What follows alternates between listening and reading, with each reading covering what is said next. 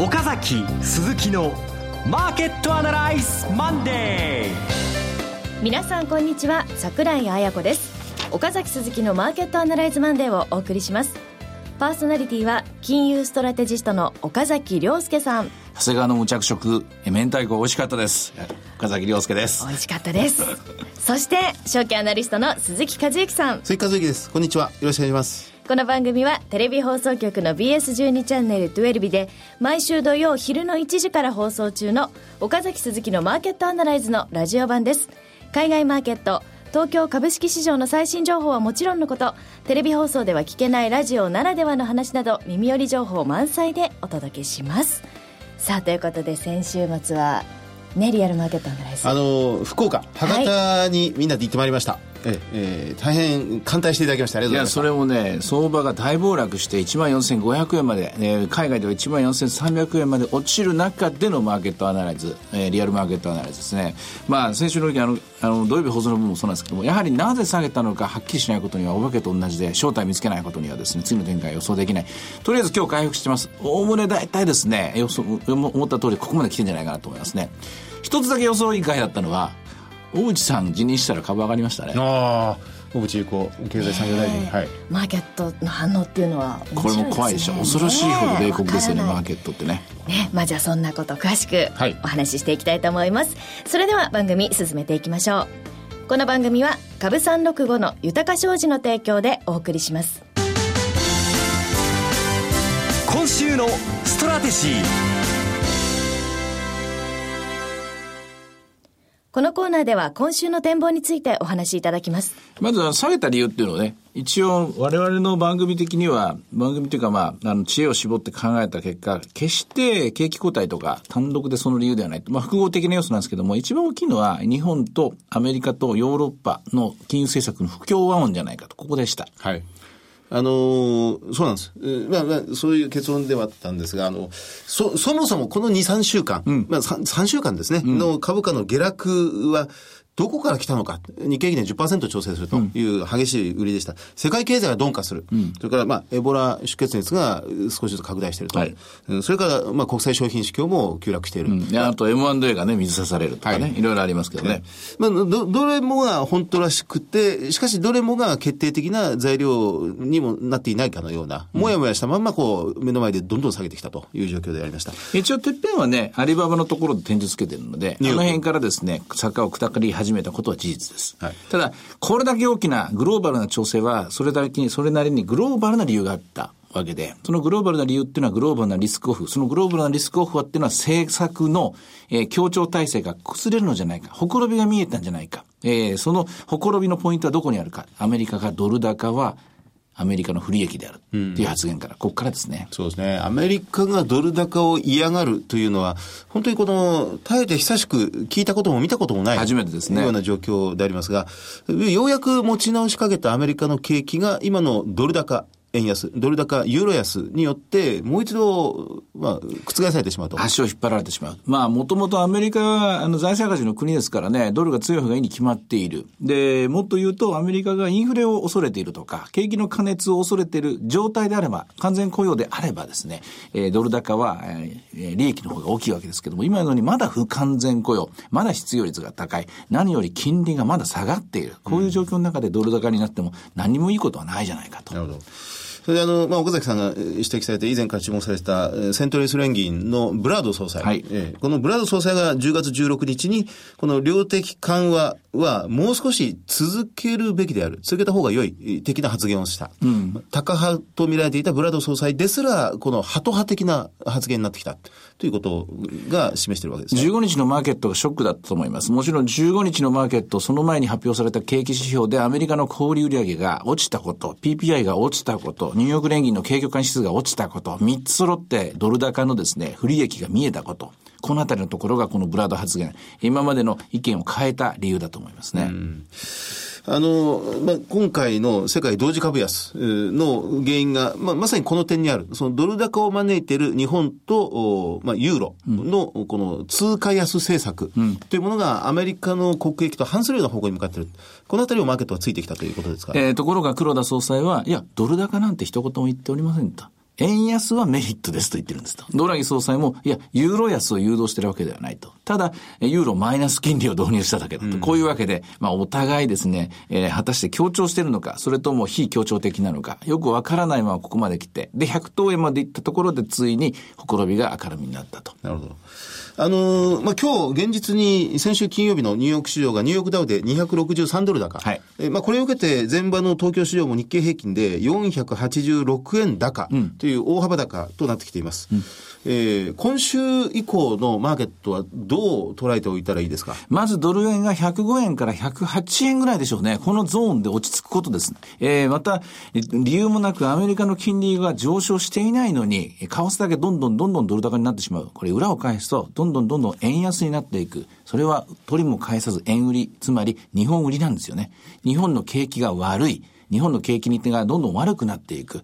どんどんどんどん、これからはぬかるみにはまっていく、みたいなストーリーになっちゃうと、これまた、えー、元のですね、木阿弥になる可能性もあります。為替落ち着いた方がいい。今は105から105から108で十分だと思います。うん、その中で、えー、日経平均株価については戻りを試す展開。これが今週なんですが、結論を先に言うとですね、今週はまだ落ち着かないと思います。うん、まだそれだけの材料がない。で、来週になると材料が出てくると思います。えー、来週、ま、見ておくべき材料、どのあたりですか？来週は日銀ですね、金融政策決定会合。はい、黒田さんがまあ会見します。ね、日銀展望レポート。ここで日銀は頭を下げると思いますね。失敗しました。間違えました。我々の見立ては狂っておりましたと。日本の経済の成長は1%ととも届きません。せいぜい0.4とか0.5です。えー、さらなる金融政策を考えております。追加の金融緩和。しかしこれ円安だけを招いては困るんで、なんか別のことを考えなきゃいけない。今一生懸命考えてるところじゃないですかね。いずれにしてもその期待が31日にあるので、あるので、来週の方がチャンスが高いと思いますね。来週、10月31日金曜日に日銀金融政策決定会合と展望レポート、黒田総裁の会見が出てくると。えー、プラス30日にアメリカが GDP 発表になって、ここで3%以上の成長があれば、やっぱりアメリカの景気がいいんだという期待に変わってきます。ですので、ここまでの景気後退リスクっていうのが、このあたりで払拭される可能性がある。しかし、今週に関していくと、そこまでのものは織り込むだけの力がある経経済指標はないですね。うん今日が10月20日の月曜日ですので、うん、10月31日金曜日、あと2週間、10日間、結構日数ありますね。決算では安川電機と日本電産ですか、日本の場合はね。あの、今日あたりからいよいよ3月決算の中間決算、うん、というものが徐々に発表になってきますので。まあでもどちらもこれ期待できるところですよね。えー、情報修正含みというか、まあ、うんと、アナリストコンセンサス変わるかどうかわかんないですけどね。はい。えーはい、あの、ちょっと入ってもいいですか？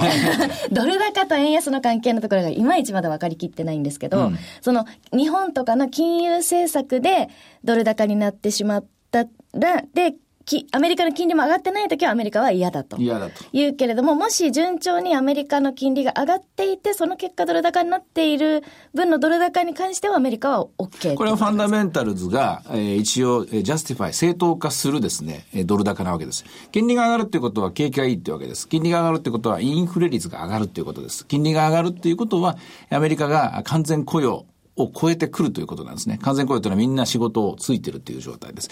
その中でのドル高は、かえってアメリカの景気を安定させる効果がありますから、これはプラスです。しかし、今アメリカは金利が下がっている。金利が下がっている中のドル高っつったら、思い出しませんか？数年前の日本と同じです。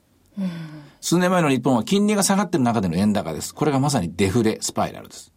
嫌な感じがします、ね、そうでしょ、うん、ちなみにそのアメリカのその金利の水準っていうのはどの辺までいったらっていうような数字はあるんですか？まずまず10年の金利で言うと2.5%がですね、直近のですね、均衡点だったんですね。均衡点っていうのは最近のまあ、最もまあ安定したレベルですけどね、これを超えてくること。で、フェデラルファンドレートをですね、0.5という側に置くとなると、おそらく2年金利は1%以上。で、えー、おそらく10年金利は3%ぐらい。この辺です。まだ道のりは遠い。道のりは遠いけど、少なくともそちらの方向に動き出せば、動き出せばアメリカの、えー、ドル高ですね。ドル高円安、あるいはドル高ユーロ安というのが正当化される。そのファンダメンタルズの裏付けができたと考えていいと思います。うん、それが今回出てくる GDP とかもかなり影響してくるその通りです。GDP でやはり3%以上の成長を持つと、アメリカはどんどんどんどん完全雇用に近づいている。穴が塞がっていくっていうような形です。えー、今まで仕事がなかった人たちが仕事についていける。今まで上がらなかった給料が上がっていくようになる。やっと明るさが見えてくる。こういうわけですね。替が安定する、うん、ある程度。で、まあ、プラス方向の平時のドル高、はい、うん、というものに戻ってくるまでもう少し時間がかかるとして、うん、きっかけは何になりますか？やはり来週のこのいくつかの決定会合、うん、まあ、総裁会見、うん、それから GDP の数字、うん、そ、そういうものが直接なきっかけになってくると。あの、きっかけはこれ、三者三様です。アメリカについてみれば GDP を待つのが大事ですけれども、日本に関して言うと、日本が最も大きな穴が開いてるんですよ。穴穴が開いてます。46の経済、まだマイナス7.1%穴開いたんです。穴開けたのは誰か。これは増税ですよ。増税で穴が開いてしまった。一回開いてしまった穴をこれ防ぐまで傷口がいや、いせ、あの、癒えるまで待たないかん。増税回避すべきでしょうね。で、日本銀行の方は31日の金融政策決定会合で穴を開けて平気ですよと、自然に治りますよって言ったのはあんたらですからね。あんたら責任取らないかんと。みんな任せた、任せたわけですよ。日銀の言う通りやってれば大丈夫だと。安心してりゃいいんだと。それは傷口は全然癒えない。治らない。どうしてくれるんだ。これが31日ですね。うんまあ、日銀が司るのは金融政策。そうですね。で、政府として財政政策、まあ、まだ臨時国会始まったばっかりですが、補正予算という線も早くも出てくることになるでしょうか？早くしなきゃいけないですよ。IR 法案、あカジノ法案です。こっちも早く知らない、しなきゃいけない。まあ、それを早くするために小渕さんが先に、さっさとやめるということになったのかもしれませんね。なるほど。もうスタックさせないと。うん、ですから今日株価が上がっていることは、これで審議に戻れるかもしれない。うん、これで、えー、カジノ法案、これで成長戦略、これで経済対策、それが早くできると。これを期待したのかもしれませんね。はい。では、前場の指標で見ておくもの他にありますでしょうか？はい。えー、まあ、日経銀、もう一度繰り返しますが、486円高。まあ、今年最大規模ということになるんでしょうね。うん、値上がり幅ということになりますね。えー、1万5000円早くも回復しています。えー、そして、マザーズがプラス3.9%。はい。ジャスタックプラス1.9%。いずれも上がってます。ボラティリティは強烈な下落ですね。4ポイント下落して25.71。29.7まで先週末上がってましたけども、あれは行き過ぎでしたね。はい。では、株365いかがでしょうか？現在1万5000円飛んで21円、13円買いの21円やりということですね。えー、今日の高値は今のところ飛んで45円。かなり戻りましたのでね、ここから先トントントンって上がるのは難しいかもしれないですね。はい、ということでいろいろ展望していただきました。今週末には土曜昼の1時から BS12 チャンネル12で放送している岡崎鈴木のマーケットアナライズもぜひご覧ください。また Facebook でも随時分析レポートします。以上、今週のストラテジーでした。岡崎鈴木のマーケットアナライズマンデー。それではここで株三六五の豊商事からセミナー情報です。豊商事からは2つ、鈴木さんのご担当のセミナーと岡崎さんのご担当のセミナーがあります。まず鈴木さんの方から、宇都宮で鈴木和之の株式セミナーが開催されます。日程が10月25日土曜日、13時会場、13時30分開演です。今週の土曜日ですね。今週末です。はい。会場は栃木県総合文化センター第4会議室。お申し込み連絡先は、豊か商事宇都宮支店、フリーコール0120-997-365、0120-997-365です。受付時間は同日祝日を除く9時から20時ということで今週末ですね。はい。マーケットはかなり荒れてるんですが、ただ企業業績が相当好調であるという部分が、はい、おそらく今週も確認されると思うんですね。うん、えー、テーマ株、内需株、輸出関連株、それぞれからピックアップして良さそうな銘柄をたくさん用意したいと思います。今回のセミナーでも内需ね、面白かったですね。はい。結局内需だったんですよ。ね、そうですね。あれが面白かったですね。はい、お話させていただいたのは内需が多かったですね。はい。まあそんな話もね、出てくるかと思います。えー、栃木北関東の皆さん、鈴木さんのお話、ぜひ直接聞きに来てください。えそれから続いてが岡崎さんの登壇セミナーです。豊か商事資産運用セミナー in 博多。あ、また博多ですね。そうです。日程が11月1日土曜日、12時30分会場、13時開演です。会場は博多バスターミナル9階です。お申し込み連絡先は、豊か商事福岡支店、フリーコール0120-998-624、0120-998-624です。受付時間は、同日祝日を除く9時から20時。11月に入ってますが、どんな感じになりますかね？えっとですね、これ、武者震いがするのがですね、さっきも言いましたけども、10月31日に日銀の展望レポートが出るんですよ。はい、で、10月31日に私は日銀が頭を下げる、懺悔するはずだと、まあ、思ってるんですけども、しなかったらどうなる？で、したらどうなるって、ここでですね、大きな分岐点なんです。ただ悲しいから資料はここには間に合いません。だ資料は資料でその前に作るんだけれども、はい、ここの31日の日銀の次の一手を見、あるのかないのか、あったらとしたらそれを見た上での話になるので、ほとんどもう、あの、アドリブといいますか、はい、そこで思いつくことをですね、精一杯時間の限りお話しすることになると思いますね。これはもうかなり貴重なね、えー、セミナーになると思います。ぜひ、ぜひですね、九州の皆さん、岡崎さんのお話聞きに来てください。はい、よろしくお願いします。はい、どちらもお申し込み者多数の場合先着順となりますので、お早めのご応募お願いします。えー、以上が株三六五の豊か商事からセミナー情報でした。えー、続いては、毎週土曜、えー、昼1時から BS12 チャンネル12で放送中の岡崎鈴木のマーケットアナライズからセミナー情報です。え来月じゃなかった、来月ですよね、これね。11月16日日曜日、大阪にて、無料の投資家セミナー、リアルマーケットアナライズ 2014in 大阪を開催いたします。会場は梅田スカイビル。登壇者は岡崎さん、鈴木さん、桜井、そして鎌田真一さんです。えー、応募方法 BS12 チャンネル12日の岡崎鈴木のマーケットアナライズを検索いただきまして、番組ホームページからリアルマーケットアナライズ 2014in 大阪の応募フォームにご記入いただくか、電話番号0120-953-255 0120-953-255から通話料無料自動音声応答サービスにて24時間ご応募を受けたまっております。締め切りは10月27日月曜日。もうすぐですので、えー、ぜひお早めのご応募お願いします。はい、よろしくお願いします。えそして、えー、えー、とですね、VOD セミナーも今、続々と回っております。で、また新しいのが近々あるかもしれない、うん、あるかもしれない。はい。ということなので、現在はあの、クリック365を使った遠距離トレードということで、えー、2本、えー、アップされてますので、ぜひチェックしていただければと思います。えー、以上、セミナーのお知らせでした。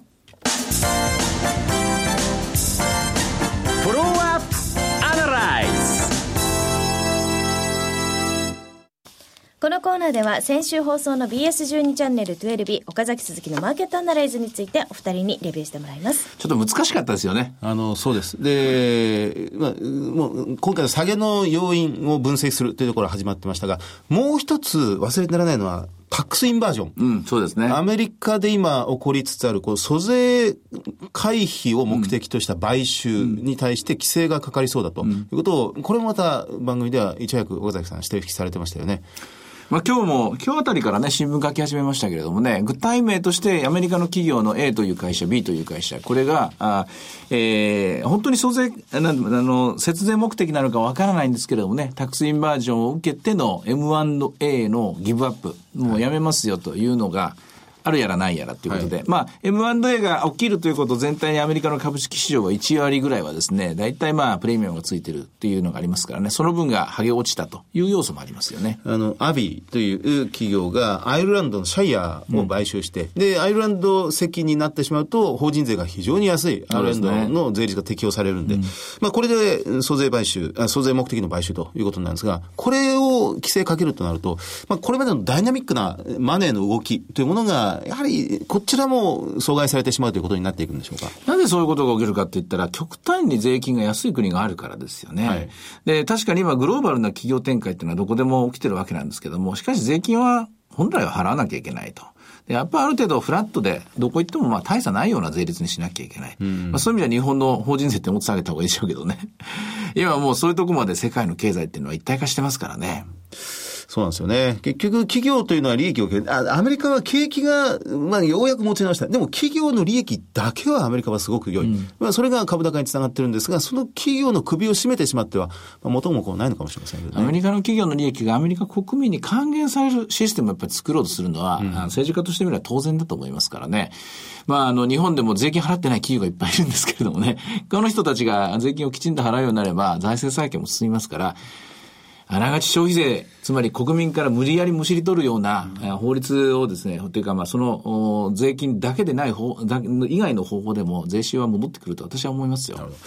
それからもう一つ話をもう蒸し返してしまうんですが、この通貨安政策で、この不協和音が起きている。で、日本の日銀の対応がまあ今非常に注目されるということになりましたが、残るドイツ、あるいはユーロのこの通貨安政策、マイナス金利で、まあ、ユーロ安ドル高になってしまってる。こちらは修正された方がいいんでしょうか？いいんですけれども、これはね、頑固者、頑固者のドイツ人とですね、頭をね、縦に振り振らせるのは難しいことはみんな知ってますからね。うん、で、ましてや、複雑なのは日本の場合はですね、財布は一つなんですよね。日本の場合は、あお金を発行するのは日銀、財布は財務省。これみんなが日本国ですよ。円ですよね。しかしヨーロッパの場合は、えー、お金は全部ユーロなんですけれども、金融政策もユーロなんだけども、財布は全部、ドイツはドイツ、フランスはフランス、イタリアはイタリア、スペインはスペインですからね。